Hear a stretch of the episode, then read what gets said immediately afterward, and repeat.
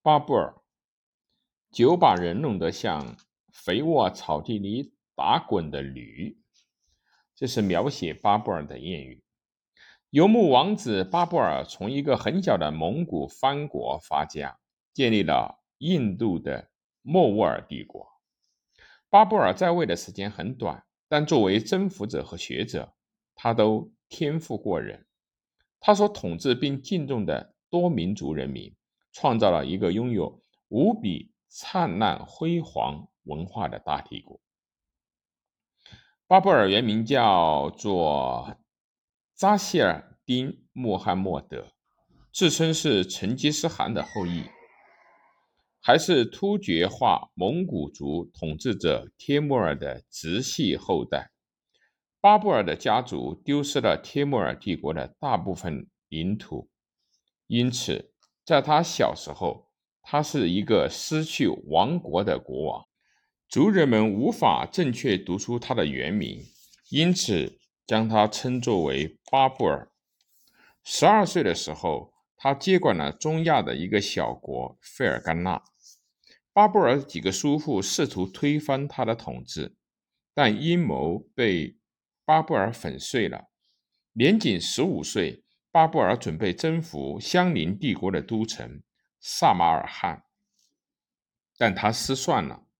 在他在外征战的这段时间，国内突发叛乱，叛乱者从他手中夺走了费尔干纳。当他匆忙返回的时候，他的军队抛下萨马尔罕，导致萨马尔罕也落入他人之手。巴布尔后来在回忆他的游牧生涯的时候说道：“当时我遭受的打击实在是太大了，我情不自禁地嚎啕大哭。这次失败增强了巴布尔的决心。一五零四年，意志坚定的巴布尔稳固了自己在喀布尔王国的统治。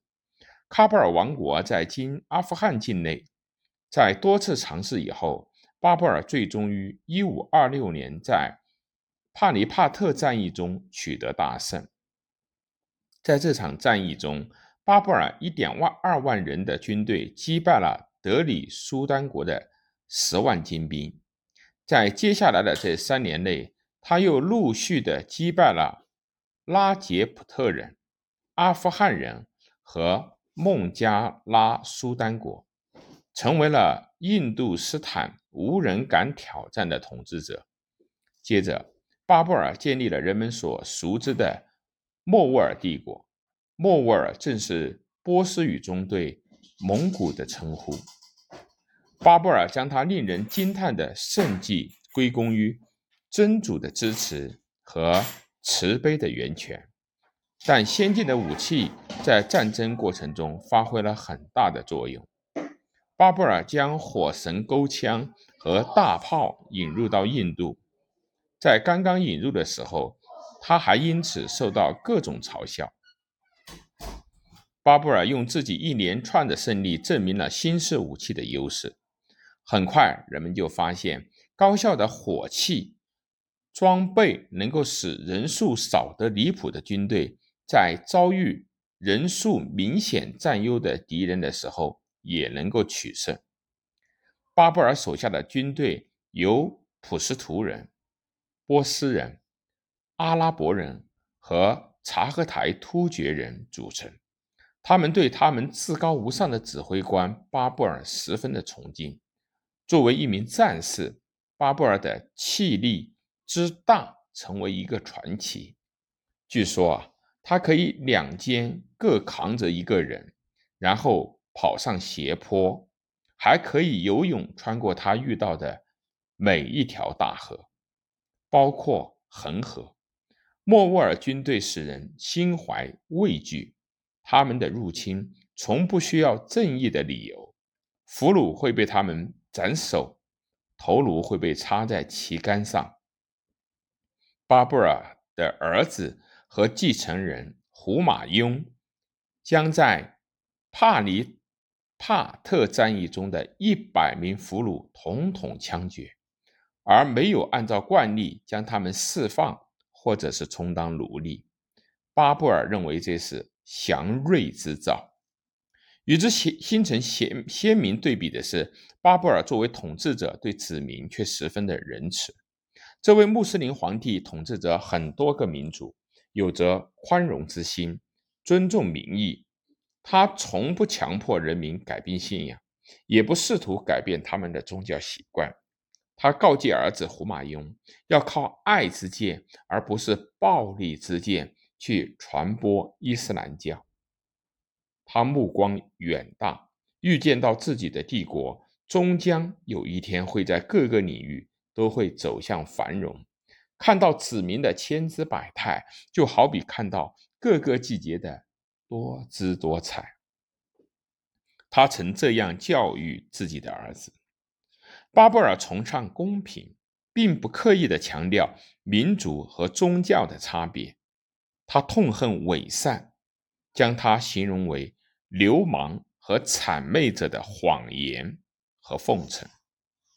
巴布尔尊重被征服土地的人民，这就造成了一种优雅独特的文化。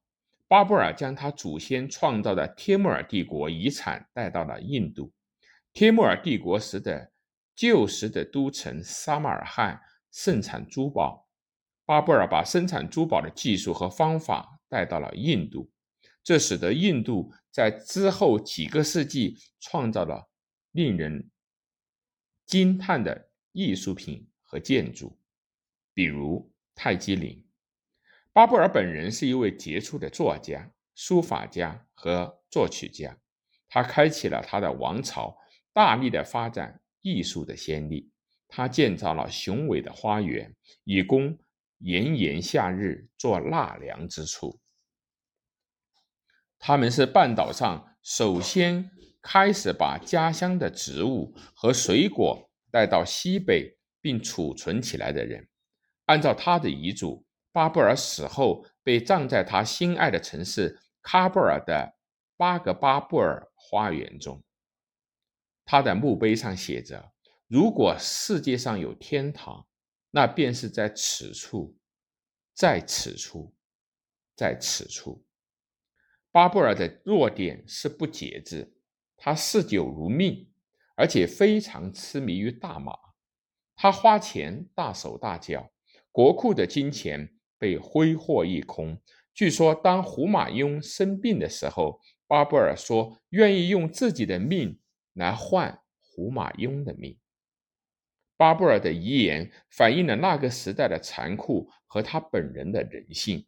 他这样劝诫胡马雍。不要做任何对兄弟不利的事，哪怕你觉得他罪有应得，也不能这么去做。巴布尔的传奇经历都收录在他的自传《巴布尔回忆录》中。这本书记录了他从费尔干纳的小王国一步步成长为莫卧儿帝国皇帝的过程。这本书涵盖的内容非常之广泛，包括战争、阴谋、动植物、地理、诗歌、艺术、音乐、马球和宴会。本书还有对无价珠宝光之山巨状的首次叙述。